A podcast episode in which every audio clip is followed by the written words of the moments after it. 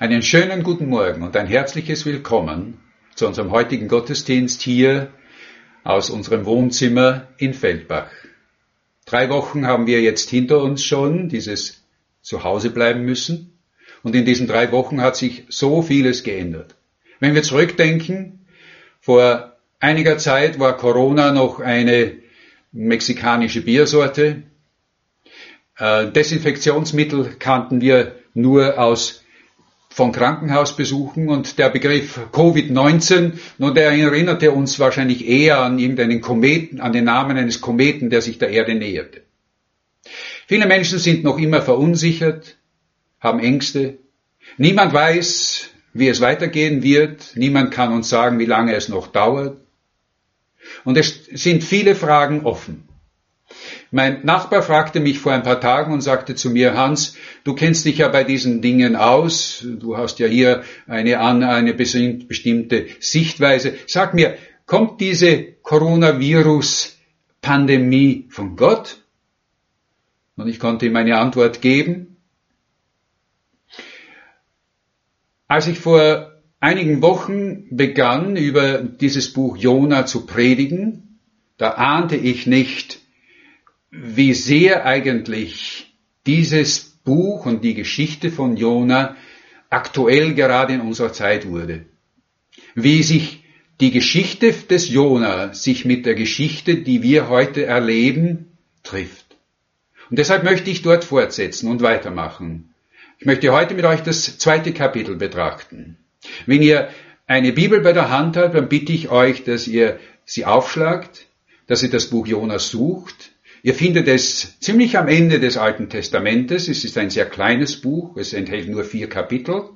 Blättert einfach vom Ende des Alten Testamentes zurück und dann findet es und schlagt es auf, denn wir werden versuchen, möglichst äh, genau oder in der Reihenfolge der Verse durch diesen Text durchzugehen.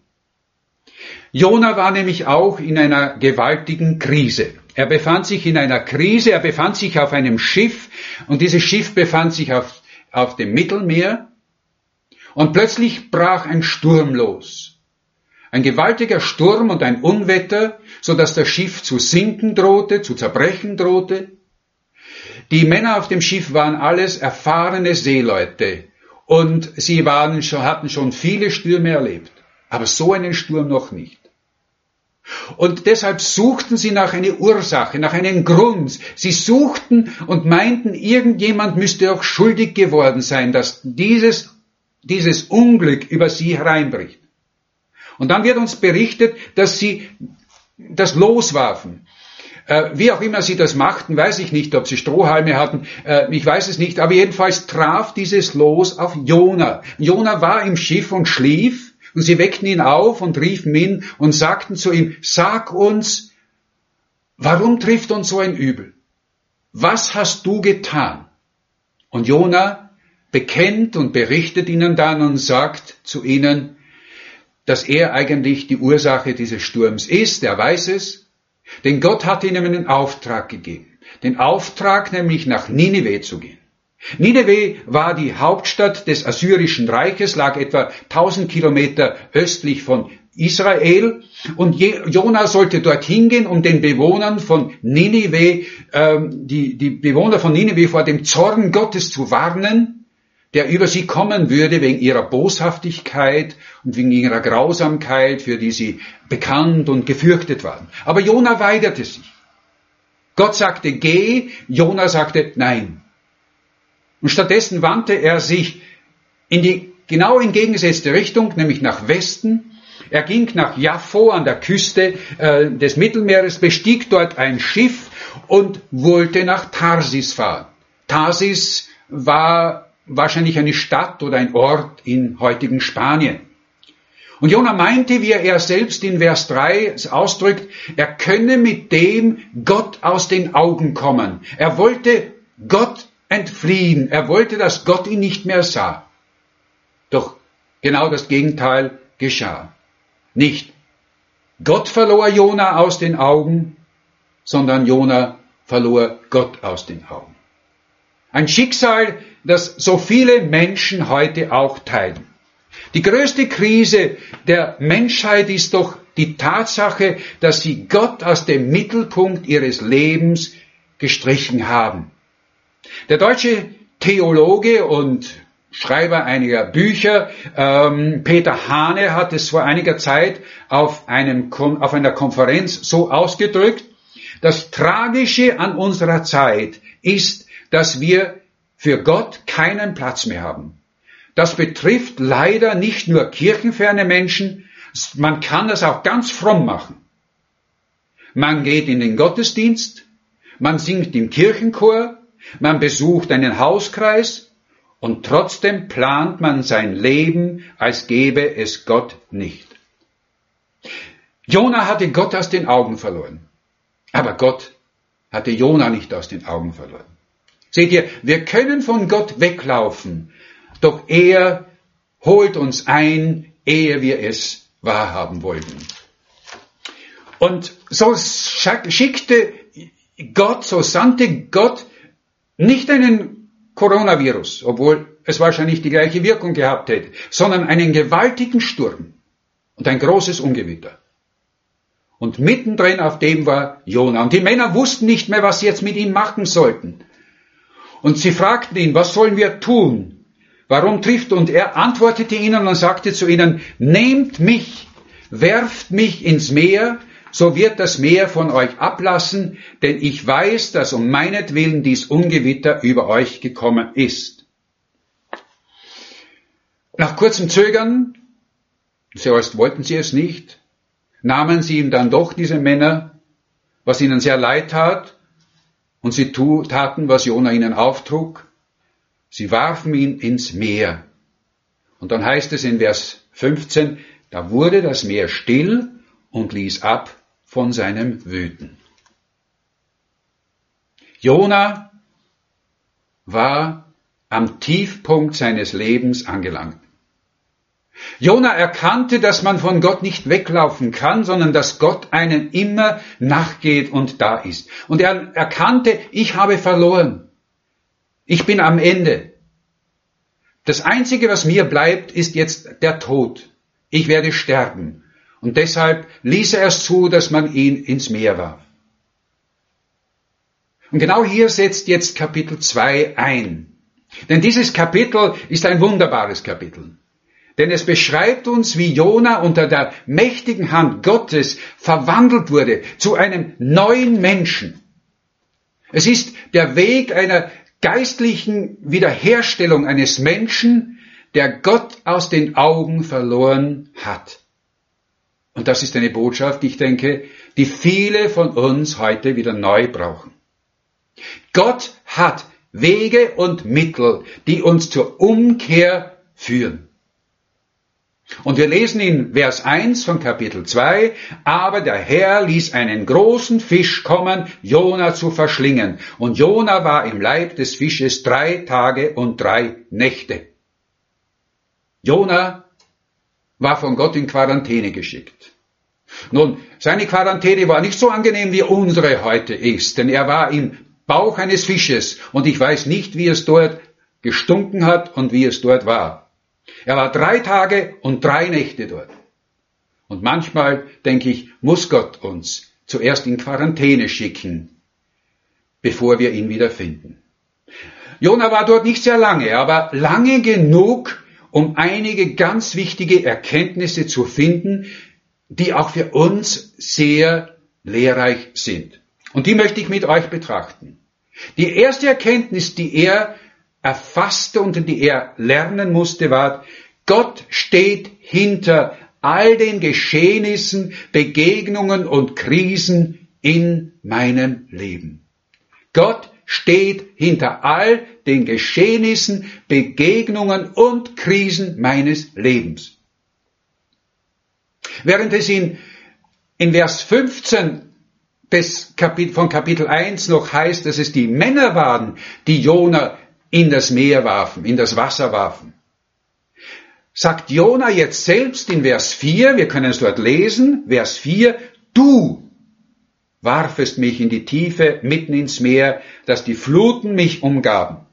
Alle, deine Wogen und Wellen gingen über mich. Jona erkannte, dass es Gott war, der ihn dorthin brachte, wo er jetzt war, nämlich dort in diesem Bauch dieses Fisches.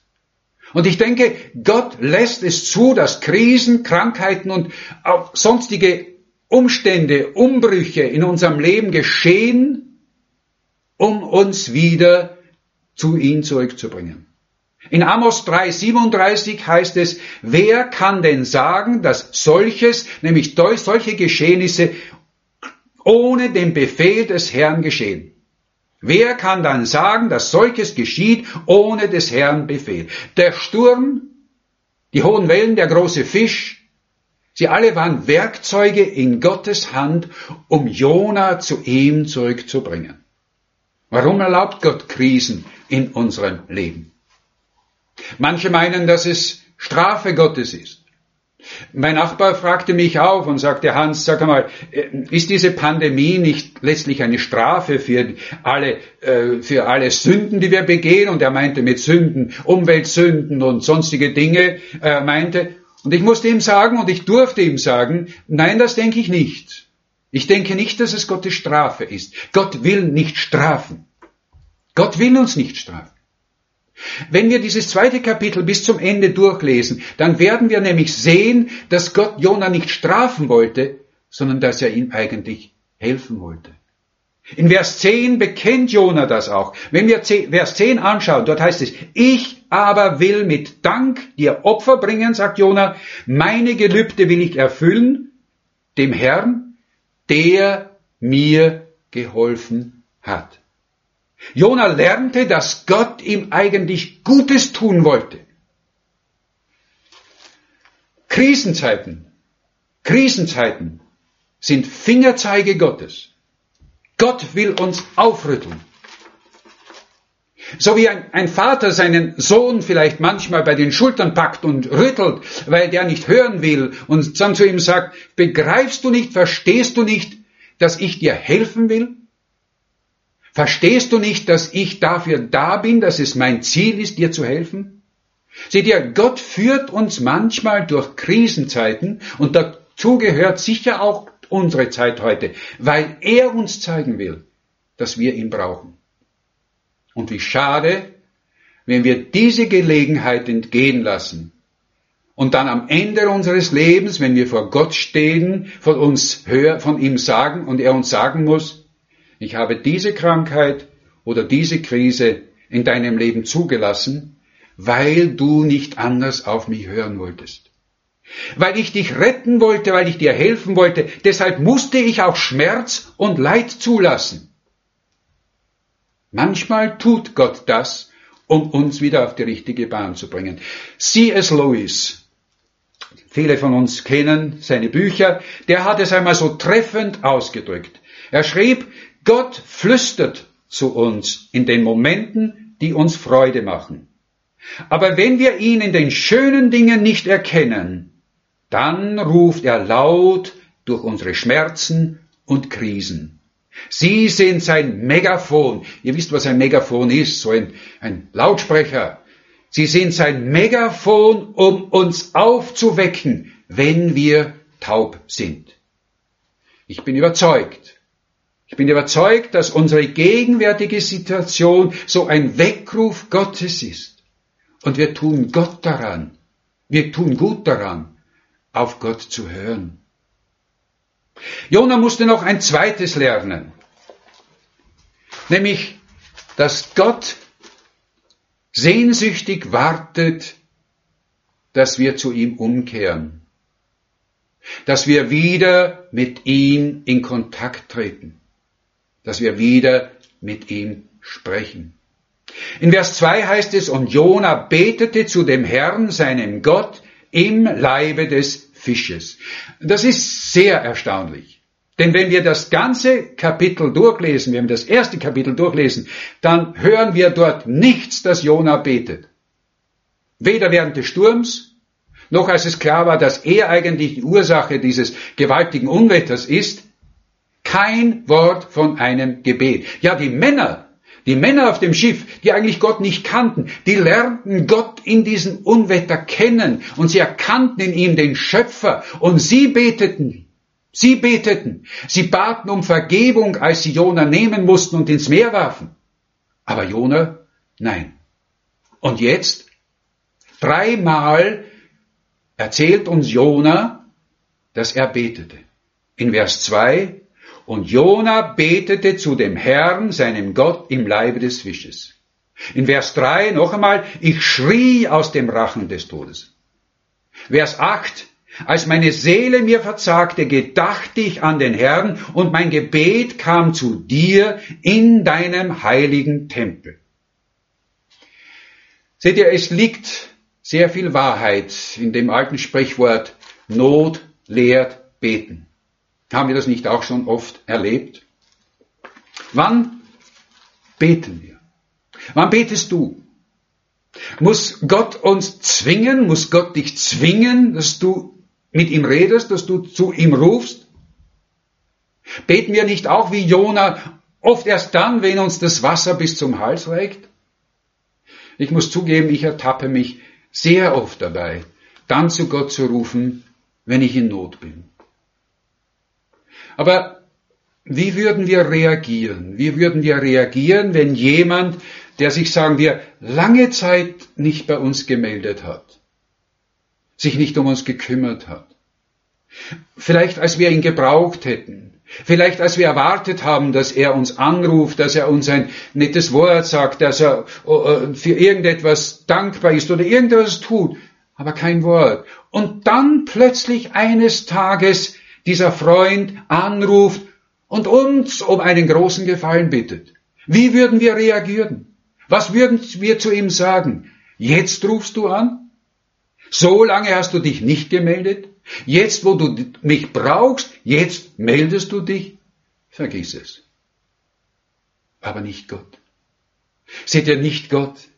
Ich denke, Jona war selbst erstaunt darüber, was geschah, als er zu Gott betete. In Vers 3 heißt es, ich rief zu dem Herrn in meiner Angst und er antwortete mir. Ich schrie aus dem Rachen des Todes und du hörtest meine Stimme. Ich denke, Gott ist wie, das, wie der Vater im Gleichnis vom verlorenen Sohn. Dieser Sohn, der sich wahrscheinlich Monate, weiß nicht wie lange, nicht beim Vater gemeldet hatte, als er wegzog. Kein Wort, kein Brief, kein Anruf. Eines Tages, als er plötzlich am Ende war und sein ganzes Vermögen verprasst hatte, da entschied er sich wieder zurückzugehen zum Vater. Er hatte keine Erwartungen vom Vater. Wir lesen das in dem Gleichnis. Er hatte keine Erwartungen vom Vater. Er sagte sogar, wenn er mich nur als ein Knecht, als ein Sklave wenigstens wieder versorgt, bin ich schon zufrieden. Aber was tat der Vater? In Lukas 15 heißt es, als der Sohn noch weit weg war, sah ihn der Vater, hatte Erbarmen mit ihm, lief ihm entgegen und fiel ihm um den Hals und küsste ihn. Und wir wissen, wie die Geschichte weitergeht. Wir wissen, was dann passierte, wie der Vater vor Freude ein großes Fest ausrufen ließ. Und dann sagte, dieser mein Sohn war tot und ist wieder lebendig geworden. Er war verloren und ist wiedergefunden worden. Papst Franziskus hat einmal zu Ostern über diesen Text gepredigt und er hat dazu folgendes, eigentlich sehr gute äh, Worte gefunden. Er hat, geschrien, er hat gesagt, Gott ist Gott der hinausgeht, um dich zu suchen. Und er hat eine besondere Schwäche der Liebe für jene, die sich am weitesten entfernt haben, die sich verirrt haben. Er geht und sucht sie. Und wie sucht er? Er sucht bis ans Ende. Gott sucht, weil er denkt, diesen Sohn verliere ich nicht. Er gehört mir. Und ich will ihn nicht verlieren. Gott ist unser Vater er sucht uns immer. Das bedeutet natürlich nicht, dass Gott nur dann uns äh, nur dann will, dass wir zu ihm rufen, wenn wir in Not sind. Oh nein, ich weiß, dass Gott sich sehr freut, sehr freut, wenn wir auch in guten Zeiten uns zu ihm wenden und ihm ein Danke sagen und ein Lob aussprechen. Markus hat ja in den letzten Sonntagen über das Gebet gepredigt und er hat ja viel Wahres darüber gesagt. Ein drittes, eine dritte Lektion musste Jona auch noch lernen und das war, er musste lernen, Gott auch in der Krise zu vertrauen, dass diese Krise ein Ende haben würde. Dass die Krise ein Ende haben würde. Wenn wir nämlich dieses zweite Kapitel lesen, dann ist etwas sehr interessant. Jona ist ja im Bauch des Fisches. Das heißt, der Fisch kam und verschluckte ihn. Jona hatte keine Ahnung, ob und wann und wie er jemals wieder aus diesem Fisch herauskommen würde. Wahrscheinlich dachte er, er würde nicht wieder lebendig aus diesem Fisch herauskommen. Ich würde auch nicht anders denken. Wenn ein Haifisch mich verschluckt, wenn, wenn er es überhaupt schafft, äh, äh, nein, kein Mensch würde erwarten, dass er jemals wieder lebendig aus diesem herauskommt. Jona auch nicht. Und doch kann Jonas kann Jona in Vers 7 so wunderbar sagen, in der, in, in Kapitel 2, Vers 7, ich sank hinunter zu der Berge Gründe, der Erde Riegel schlossen sich hinter mir, ewiglich. Aber du hast mein Leben aus dem Verderben geführt, Herr mein Gott. Du hast mein Leben aus dem Verderben geführt, Herr mein Gott. Wie kann Jonas, Jona das sagen? Wie kommt er dazu? So mit Gott zu reden, als ob die Krise schon längst vorüber wäre und das Leben sein, seinen gewohnten Gang gegangen wäre. Nun, ich denke, Jona war lang genug im Bauch des Fisches und er lernte dort eine ganz wichtige Lektion. Die, die Lektion nämlich Gott zu vertrauen seine Verheißungen, auf seine, Heiß, seine Verheißungen zu vertrauen. Und er lernte es, wie er es nie zuvor getan hatte. Ich weiß nicht, was ihm durch den Kopf ging. Das wird uns nicht gesagt. Aber vielleicht waren es Verse aus dem Buch Hiob, das er sicher kannte. Hiob, Kapitel 17, Vers 5, wo es heißt, selig ist der Mensch, der Gott, den Gott zurechtweist. Darum widersetze dich der Zucht des Allmächtigen nicht, denn er verletzt und verbindet. Er zerschlägt und seine Hand heilt. Was für eine Verheißung. Ja, er schickt Krisen, aber er führt uns auch aus dieser Krise wieder heraus, wenn wir die Lektion gelernt haben, die wir lernen müssen. Er kannte sicher auch den Vers aus Joshua 1.5, wo Gott sagt, ich lasse dich nicht fallen und verlasse dich nicht. In einem alten Kirchenlied, das früher oft gesungen wurde und das zu einem meiner Lieblingslieder gehört. Da heißt es in einer der Strophen, ich glaube in der dritten Strophe heißt es folgendermaßen. Wenn ich auch gleich nichts fühle von deiner Macht, du führst mich doch zum Ziele, auch durch die Nacht. So nimm denn meine Hände und führe mich bis an mein selig Ende und ewiglich. Jona wusste nicht, ob er lebendig aus diesem Leib des Fisches herauskommen würde. Aber er lernte zu vertrauen, er lernte Gott zu vertrauen, dass Gott am Ende alles zum Besten führen will. Ist es nicht wunderbar zu wissen, dass auch unsere Krise einmal ein Ende haben wird?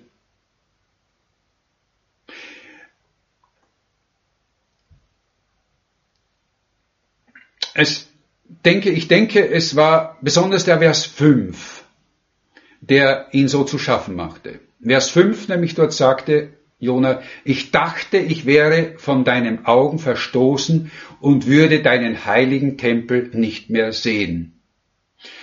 Und ich denke, das war nicht die Angst vor dem Sturm. Das war auch nicht die Angst, dass er vielleicht sterben würde. Nein, das war es, glaube ich, gar nicht denn damit rechnet er.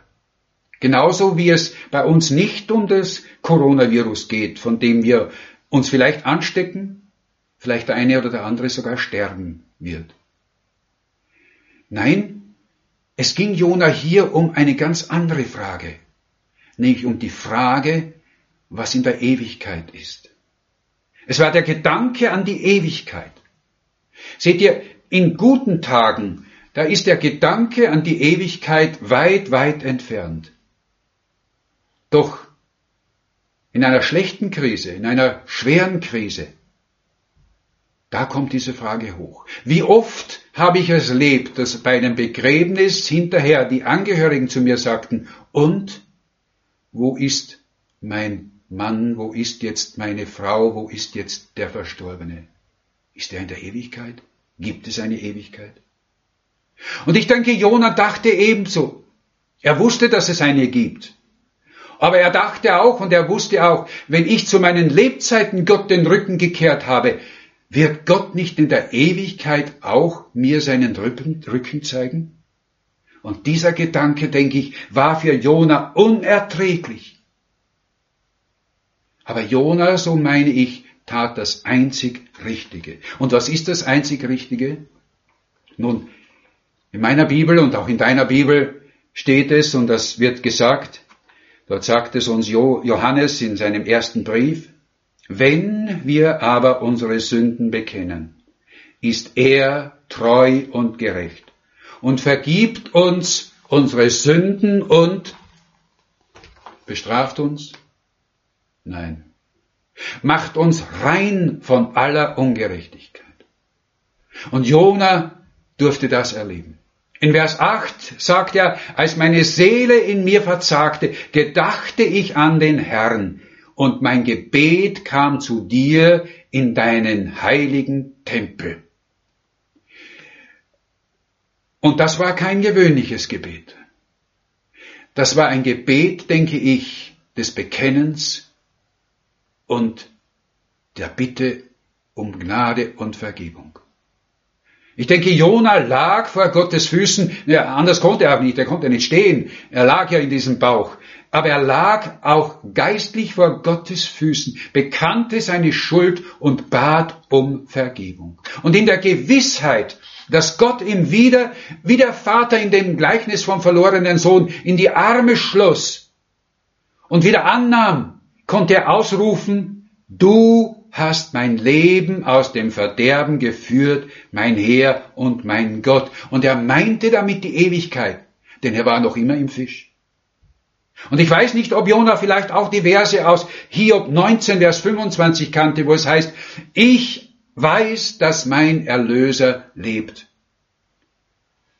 Aber das Wunderbare ist, als Jona dann zum ersten Mal erkannte und das auch aussprach, mein Herr und mein Gott, als er das bezeugte, da heißt es dann in Vers 11 so wunderbar, da sprach der Herr zu dem Fisch und der spie Jona aus ans Land. Gott gab Jona noch einmal eine Chance. Und Jona nützte auch diese Chance, wie wir dann sehen werden, nicht in der Art, wie es vielleicht Gott von ihm erwartete, aber darüber das nächste Mal. Heute ist Palmsonntag. Jener Tag, als etwa 800 Jahre nach Jona Jesus auf einen Esel nach Jerusalem einzog und die Leute ihm zuriefen, Hosanna, gelobt sei, da, sei, sei der da kommt im Namen des Herrn, der König. Fünf Tage später ist Karfreitag. Und da riefen wieder viele ganz etwas anderes. Kreuzige ihn, kreuzige ihn. Kreuzige den Mann, der von sich selbst sagt, ich bin der Weg, die Wahrheit und das Leben. Niemand kommt zum Vater außer durch mich. Und der an einer anderen Stelle sagte, ich gebe ihnen das ewige Leben und niemals werden sie umkommen und niemand wird sie aus meiner Hand reißen. Ostern ist die größte Krise überhaupt in der Geschichte der Menschheit. Denn das Wort Krise ist ursprünglich ein griechisches Wort und bedeutet so viel wie Entscheidung. Und vor dieser Entscheidung, die Ostern uns bietet, kann sich niemand drücken. Zeiten der Krisen, die bergen immer die Chancen von tiefgreifender Veränderung im Leben. Und die Frage ist immer, wofür entscheiden wir uns in den Krisen, in der Krise? Jona traf die richtige Entscheidung. Jona entschied sich wieder zu Gott zurückzukehren und ihn wieder als seinen Herrn und Gott anzuerkennen. Jona war in seiner Krise Gott wieder neu begegnet. Jona hatte Gott von einer Seite erfahren, wie er es nie zuvor getan hatte. Und die Krise, in der wir heute leben, kann für dich auch ein Weckruf sein, ein Weckruf Gottes, dich wieder neu zu ihm zuzuwenden. Aber es liegt an dir, welche Entscheidung du für dich persönlich aus dieser Krise triffst. Und die Frage ist, wie wirst du dich entscheiden? Die Antwort darauf kannst du nur selbst, ganz alleine geben. Und ich möchte jetzt zum Schluss noch beten. Vater, ich danke dir. Ich danke dir für deine große Gnade, für deine große Liebe, mit der du jeden Menschen nachgehst. Ich danke dir, dass du verheißen hast, dass du niemanden fallen lässt, sondern dass du möchtest, dass jeder Mensch gerettet wird. Und ich danke dir für Jesus. Ich danke dir für den Sohn, deinen Sohn, der sein Leben gab, damit das, was uns getrennt hat von dir, das, was wir selbst verschuldet haben, nämlich dass wir uns abgewendet haben von dir, dass wir dich zur Seite geschoben haben, dass wir dich nicht anerkannt haben als den, der alles in seiner Hand hält, dass er das beseitigt hat mit seinem Tod am Kreuz. Nicht wir müssen sterben, nicht so wie Jona meinte, dass wir, dass er dafür sterben musste, sondern Jesus hat es auf sich genommen und dafür preisen und danken wir dich. Und ich bete jetzt für jeden, ich bete für jeden, der in einer Krise ist, der diese Krise spürt, dass er die richtige Entscheidung tut. Lass durch deinen Heiligen Geist uns wieder neu den Weg zu dir zurückfinden.